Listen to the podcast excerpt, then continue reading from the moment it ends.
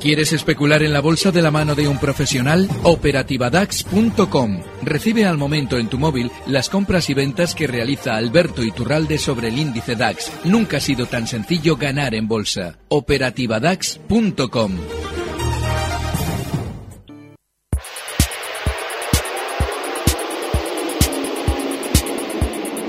Tiempo de análisis.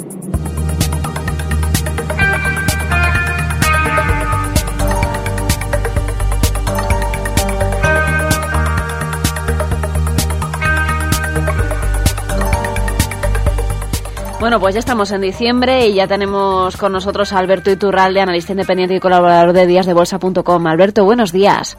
Muy buenos días, Ana. Ya estamos en diciembre, ya tenemos esos datos del Black Friday que parece que desaniman un poco al mercado americano y también tenemos muchas consultas también que nos han estado haciendo los oyentes pensando en si habrá o no rally de Navidad. ¿Qué piensa usted, Alberto? Bueno, eh, podríamos pensar que ha habido un rally de otoño en el sentido de que habíamos caído hasta el 16 de octubre, pues fíjate en el IBEX, desde los 11.200 hasta los 9.370 y desde ahí hemos rebotado la friolera en 1.500 puntos casi, 1.400 concretamente, hasta 10.800 en dos meses. Claro, hay un problema y es que a nivel, eh, bueno, te iba a decir, a nivel de largo plazo, no, a nivel global, desde luego que estamos en la mayoría de los índices europeos en un largo plazo en el que están llegando a resistencias importantísimas. Y en el caso del IBEX ya lo ha hecho. Esta zona 10.800 que marcaba la semana pasada, incluso puede marcar por encima de 10.900 sin que haya sucedido nada, es resistencia. Así es que ojo, porque lo del rally de fin de año es algo que ha sucedido en los últimos dos, tres años, pero eh, ojo con esperarlo, porque normalmente el sentimiento contrario también actúa en lo que llamamos pautas estacionales, es decir, si algo que está referenciado al tiempo o a una época del año creemos que va a suceder, es decir, una pauta estacional, si todos creemos que va a suceder, es decir, un sentimiento general, sucede todo lo contrario. De manera que mucho cuidado porque zonas de 10.900, y las vimos durante estos días en el IBEX, son de resistencia, es decir, zonas de venta. Es que además hemos estado charlando de los últimos años eh, rebotes importantes en el IBEX 35, una media de un 3%, y en el 2010 nos disparamos más de un 6%. Claro, yo de hecho me ha parecido hasta artificial, porque normalmente un especulador vive de los hechos artificiales, de lo que no tiene lógica, porque es lo que en un momento determinado se puede intentar matematizar para aprovechar en el tiempo. Bueno, pues estos tres últimos años, efectivamente, las subidas de final de año en el IBEX han sido totalmente fuera de lugar. De hecho, han sido mucho más pronunciadas de lo que había en otros índices y vale, fenomenal para el que las haya aprovechado. Pero ojo si estamos esperando que eso se vaya a producir, porque vamos a dejar de poner stops, vamos a dejar de ser prudentes en el caso de que el mercado quiera caer y no subir y al final nos quedamos enganchados. Desde luego hay que tener cuidado con eh, esas zonas, ya se lo vamos diciendo también, eh, de alerta, de resistencia eh, o, de soporte para que ustedes puedan tomar posiciones. Dentro del correo, ya sabe usted, Alberto, redacción arroba ondainversión.com, nos van escribiendo los oyentes durante toda la semana para que nosotros demos salida a esas dudas que, que le surgen. Y una de ellas viene desde Javier Fernández, que nos escribe preguntando por Lufthansa. Dice que la tiene comprada a 14.36 y que le si puede ser que usted le dé un stop loss. Bueno, yo estoy encantado con Lufthansa porque está haciendo lo mismo que en su día hizo IAG. En el momento en el que quiere subir, y es que Lufthansa lleva subiendo desde mediados de octubre, pues fíjate, desde el nivel 10.75 hasta marcar durante la sesión de ayer un 14.45, y lo lleva haciendo con eh, ruido social, es decir, diciéndonos que están en huelga y que está la cosa muy peligrosa, ¿vale? Pues es la mejor señal para un valor de las líneas aéreas, porque IAG hizo exactamente lo mismo antes de su anterior gran subida hasta la zona 550. Es decir, suben callando, callando, pero diciéndonos sobre todo que no compremos porque hay huelga, y claro, cuando ya están arriba resuelven la huelga y nosotros nos hemos perdido la subida. Yo es lo que creo que está haciendo Lufthansa. Así es que durante estos días hay que entender que desgraciadamente tenemos que colocar un stop amplio zonas de 3,86, comentaba yo ayer, e incluso por debajo, 3,69, bueno. Pero yo creo que viene muy bien entender todo lo que está sucediendo en el valor, y es que seguramente durante estos días con un par de semanas la vayamos viendo en zonas de 15.50. Lo del stock sigue siendo imprescindible, aunque los objetivos alcistas sean esos y sobre todo las circunstancias del valor también sean esas. Y a mí no me extrañaría verlo de aquí a unos meses bastante por encima. Pero en principio vamos a ir por niveles y de manera hasta cierto punto discreta. 15.45 el primer eh, objetivo alcista y el stop en 13.86 tenemos entonces un, valor eh, ya analizado. También nos escribía Juan Poveda, nos preguntaba en concreto por dos valores, por Enagas y por gas natural. Bueno, Enagas está muy bien. Lo que pasa es que está llegando, bueno, ha llegado ya a esos 17-20, perdón, 27-20, que ya había repetido tanto como objetivo alcista y ahí ha frenado. Normalmente, pues bueno, un objetivo alcista no tiene por qué ser necesariamente una resistencia. Puede serlo o no, es decir, puede alcanzarlo al alza del precio y continuar pero en este caso está frenando. Yo ya sería especialmente prudente porque seguramente, bueno, pues aunque siga el valor en una tendencia alcista a largo plazo, pues eh, antes de continuar por encima de esos 27-20 nos va a dar algún problemilla. Un, recorte quizás hasta zonas de 26-30, cosas así. Así es que yo en principio en Agas ya estaría un poquito prudente y seguramente más pensando en salir que en entrar. El caso de gas natural, yo creo que no hay que estar. Eh, está mucho más débil que otros valores de su mismo sector, por ejemplo en Agas, y ahora mismo recortando probablemente desde los 2,57 donde está ahora mismo hasta zonas de 22 euros. Así es que si está queriendo ser más débil, si ya de hecho en, en las últimas subidas frenaba donde debía, zonas de 23,30, y ya está recortando, yo creo que no hay que estar en gas natural en gas natural, ¿no? En, en Anagas ya hemos dicho también eh, referencias. Juan además nos eh, pedía si usted eh, le puede recomendar algún manual o libro de, su confianza sobre análisis técnico para formarse. Pues no, no le puedo recomendar. Tendría yo que escribir alguno que me gustase pues mucho. Pues debería. Y, Se lo, recomendaría. Pero no tengo ninguna así que me, que me convenza. Tendría que escribir usted uno. Yo, yo me, me ofrezco a, redactárselo, si hace falta. Bueno, realmente esa, esa esa bilbainada más bien tiene que ver con el hecho de que cuando llevas muchos años en el mercado, ya has aprendido o tú ya te has ido elaborando tu método gráfico de análisis. No quiere decir que los demás no sean buenos, simplemente quiere decir que el único en el que crees es en el tuyo.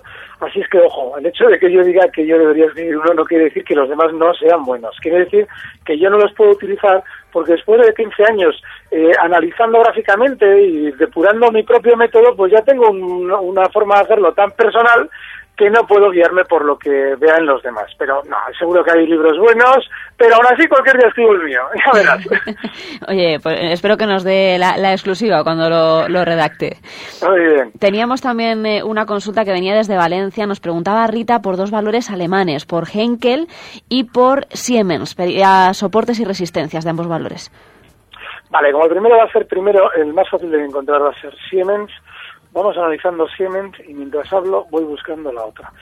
Bueno, el caso de Siemens, muy, muy relativamente claro, porque ha rebotado con mucha fuerza también desde mediados de octubre, desde niveles 80 hasta los 94-42 donde cotiza ahora. Ahora bien, si observamos el techo que había venido haciendo durante los últimos meses, yo casi diría que durante el último año, veremos que antes de recortar en octubre hasta ese nivel 80, había ido marcando unos máximos cada vez lo que solemos llamar decrecientes, es decir, cada vez el máximo es, bueno, se encuentra por debajo del anterior.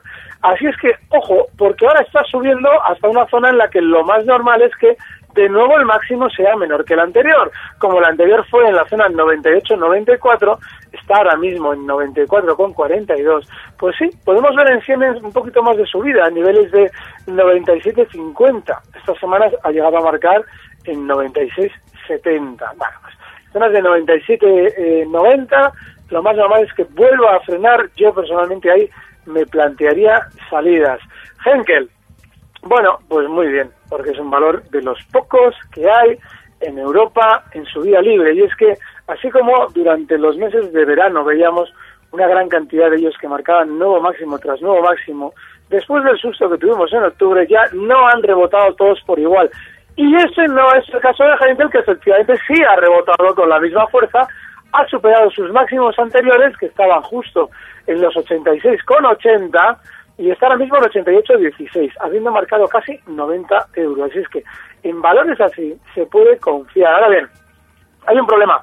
y es que en la zona de soporte, ¿eh? en la zona en la que debemos colocar nuestro probable stop, está en 85.70. Eso nos obliga a tener cierta bueno, cierta holgura a la hora de fijar los niveles. Yo creo que seguramente Henkel continuará durante estos días a alza hasta zonas de 92,40, está en 88,17, con lo cual cualquier recorte que veamos acercarse hasta zonas de 85,70 es para entrar compradores con un objetivo en 92,40. Muy buena elección de valor a nuestro oyente. Pues Henkel para, para Rita, buena elección de valor. Eh, también nos escriben desde Guadalajara, en este caso es Alejandro, nos plantea que le gusta la bolsa americana y está siguiendo dos valores, pero que no sabe si están en momento de compra. Habla de Caterpillar y también de Visa. Vale, Caterpillar, pues no está en momento de compra, porque si se fija, eh, de hecho, eh, voy, a, voy a intentar escribirlo mm, bueno, pues mediante las palabras, que es más complicado describir un movimiento gráfico. Fíjate, en el año 2009 inicia una subida justo desde 22 y llega esa subida hasta 117, ahí es nada, en dos años, en el año 2011. Vale. En dos ocasiones frena subidas justo en 116, 117. Y luego se mantiene completamente lateral durante el resto del tiempo, esa segunda parada en 117 es en el año 2012, y hasta el 2014 está lateral, y ahora viene durante estas sesiones de realizar un recorte, bueno, fortísimo, vertical, fíjate, desde 106.30 hasta unos mínimos ayer justo en los 97.80, una caída del 8% en tres sesiones, poco habitual en Caterpillar, y eso lo que significa es que dentro de esa lateralidad tiene mucha volatilidad. Así es que, claro que podemos verlo durante estos días rebotar. Para el muy corto plazo puede servir porque esos mínimos que marcaba ayer en 97.80 son justo un soporte muy importante dentro del gran movimiento lateral. Pero claro, estamos hablando de que el rebote que podríamos intentar aprovechar, pues le debe llevar como mucho a estas zonas de 102. Ahí tiene que ver si le, sale, le merece la pena el viaje pero el stop tiene que estar inexcusablemente en los 97 con 80. Voy a ver si abro Visa mientras está aquí, aquí. A ver, a ver, a ver. Si sale el gráfico, aquí está. Vale, Visa. También un gráfico muy bueno, como el de Henkel que hemos comentado antes. ¿Por qué muy bueno? Está en esa subida que suelen llamar libre, que las subidas libres no existen.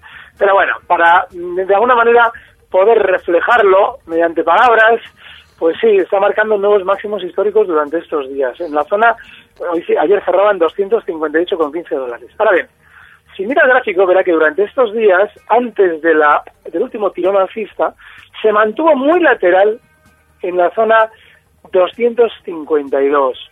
Bueno, pues ese tiene que ser, yo creo que ese es el stop. Con lo cual, cuanto más cerca de los 252 busquemos la entrada, o bien, si ya estamos dentro, coloquemos ahí el stop, mejor. Mientras tanto, el posible objetivo alcista es tremendamente complejo, es muy difícil de localizar. Aún así, voy aquí a echar un par de líneas para ver si me sale qué podemos esperar. Bueno, pues el siguiente objetivo alcista estaría rondando los 266 dólares, pero el stop inexcusablemente en 252 y si queremos entrar en Visa, mejor esperar un recorte a 252.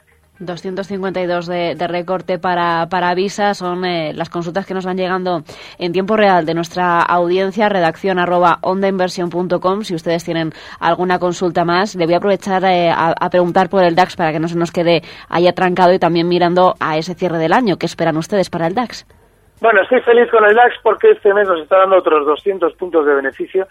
Llevamos tres meses con ese resultado Así es que, vamos, eh, este, está para taparlo y que no coja frío. Eh, eh, bueno, pues ahora mismo el DAX seguramente en la zona 10.050, que fueron los máximos que marcó en tres ocasiones prácticamente durante los meses de verano, pues ahí va a frenar probablemente, ¿no? Es lo más lógico es que ahí tienda a tener una parada. Veremos cómo ataca esos máximos y veremos si los quiere superar. Ha aumentado la volatilidad durante estos meses, lo cual no es buen síntoma. Pero mucho ojo, porque así como yo soy bajista en el IBEX, en el sentido de que le está costando muchísimo eh, superar, ni siquiera llegar a esos 11.200 que marcaba en septiembre, bueno, pues veremos si el DAX, que está mucho más fuerte que el IBEX en las últimas semanas, quiere efectivamente romper al alza esa zona. A los eh, fans del DAX les sugiero que entren en operativadax.com que damos señales SMS al momento eh, y bueno, pero la verdad es que estamos funcionando muy bien con ellas, así es que si les interesa un servicio de SMS en el que se puede comprar y vender al momento, ahí lo tienen, en operativadax.com. Nos preguntaba también Ricardo eh, desde Málaga por el, sector de la banca. Dice que ha, oído noticias, que ya sabe que usted no es muy de noticias, es más de gráficos, pero que ha oído noticias de que la banca va a estar fuerte en 2015 y que qué debería hacer, comprar algún valor.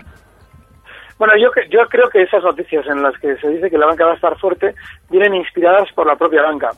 El Santander eh, es un, un valor que ha aprovechado, voy a poner el ejemplo del más grande, de los, de los bancos españoles, ha aprovechado eh, niveles de 7,80 que marcaba como máximos durante el mes de septiembre para colocar grandes cantidades de títulos.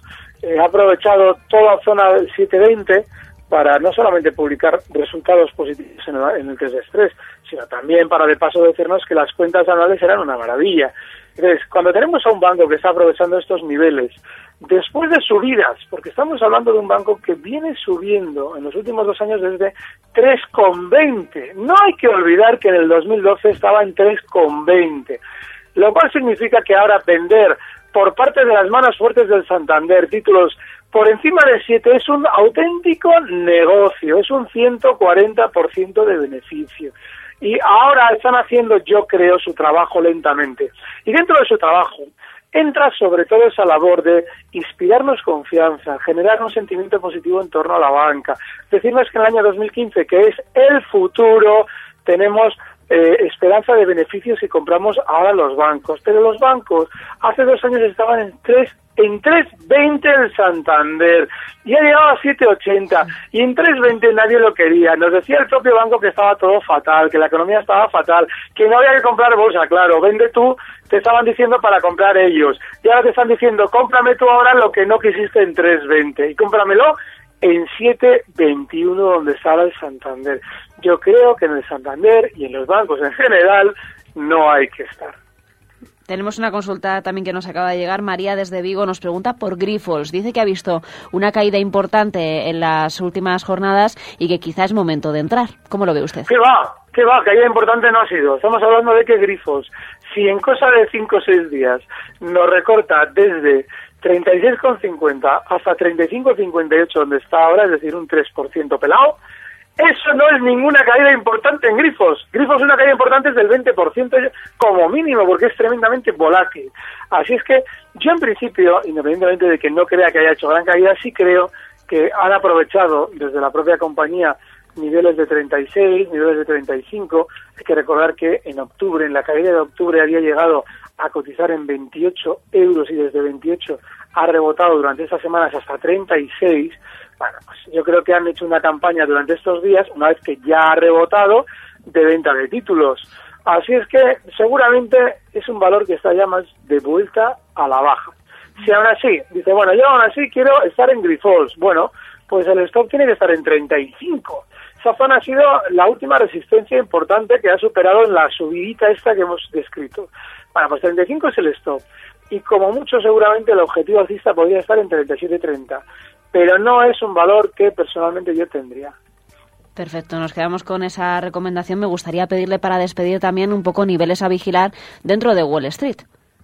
Bueno, en el caso de los índices americanos hay que valorar sobre todo que el más fuerte de todos, que ha sido durante los últimos años el Nasdaq, está marcando niveles clave, porque fíjate, en el año 2000, bueno, en el 2000, las, la, sobre todo el boom de las tecnológicas eh, alcanzó unos máximos en la zona 4.800. Sin embargo, la volatilidad se empezó a disparar en la gran subida que hizo en la zona 3.300. Ahora mismo tenemos al, al DAX cotizando en zonas de 4.287 cerrando ayer el contado. Eso significa que seguramente durante estos días todavía pueda tener un poquito más de subida, hasta una zona clave dentro de esa gran volatilidad del año 2000. Esa zona clave es los 4.300 85, es decir, hablamos de 100 puntos más al alza, un 2,5%. Ahí seguramente vamos a ver que al Nasdaq le cuesta un poquito subir, así es que hay precaución. En el Dow Jones, bueno, pues en el Dow Jones, este, fíjate, yo en el mercado americano pensaba que los recortes iban a ser más inmediatos, yo ahí me he equivocado, porque no lo han hecho tan, tan inmediato como yo esperaba. Así es que, bueno, en el caso del Dow Jones, su siguiente zona objetivo alcista son los 18.000. Ahora bien, hay que recordar que tiene un problema y es que los stops, desgraciadamente, está ahora mismo cotizando el Dow Jones el contado en 17.776. Pues desgraciadamente los stops, últimas resistencias que rompió al alza, están en 17.200. Con lo cual, un posible objetivo alcista de 220 puntos contra un stop de 570 no nos merece la pena en el caso del, eh, del grande, del Dow Jones. En el caso del SP500, bueno, pues fíjate, son todos los niveles relativamente proporcionales. Fíjate, le estamos dando una probable subida entre el 1,5% del Dow Jones y el 2% del Nasdaq. Bueno, pues en el caso del SP500 es un poquito más, seguramente estaríamos hablando de que el siguiente objetivo alcista está en 20.053 ahora mismo cerrando el contado, pues sería 2.130. Aquí hablaríamos ya de un 4% seguramente todavía pendiente por hacer. Bueno, esos serían los niveles. El problema del SP500 también es el stop, porque el más importante ronda los 1.900 87. Qué año más malo. Bueno, pues aquel 1987 Wall Street cayó y en el 1987 tiene justo el soporte el SP500, de manera que, bueno, tampoco hay tanto a ganar con respecto al objetivo alcista que podría estar en 2130. ¿Cómo no le gusta el 87? Bueno, me gusta porque fue tremendamente rápida la caída, nos vendieron también en aquel momento un engaño enorme y sobre todo sirvió para limpiar, generar un sentimiento negativo inmediato, aquel octubre del, del 87, caer el Dow Jones un 30% y dejar a todo el mundo fuera del mercado antes de la gran subida que desde entonces seguía desarrollando hasta el 98. Bueno, tenemos esa referencia. Eh, algún día le preguntaré por el 84, que es cuando nací yo, a ver si ha sido un buen año para la bolsa o malo. Pues seguro que fue bueno. Si naciste tú, seguro que fue bueno. Lo miramos al detalle cuando quieras. Le echaremos un vistazo. Ya saben ustedes que, tienen a Alberto Iturral de todos los martes con nosotros para responder a las dudas de la audiencia. Redacción arroba ondainversión.com. También a través de nuestro Twitter arroba ondainversión para darles respuesta. Y le espero el próximo martes. ¿Le parece, Alberto? Le voy a tener una sorpresa además. Estamos en falta. Veremos la sorpresa. Gracias. Recibe al momento las operaciones de Alberto Iturralde vía SMS en tu móvil. Operativa DAX.com.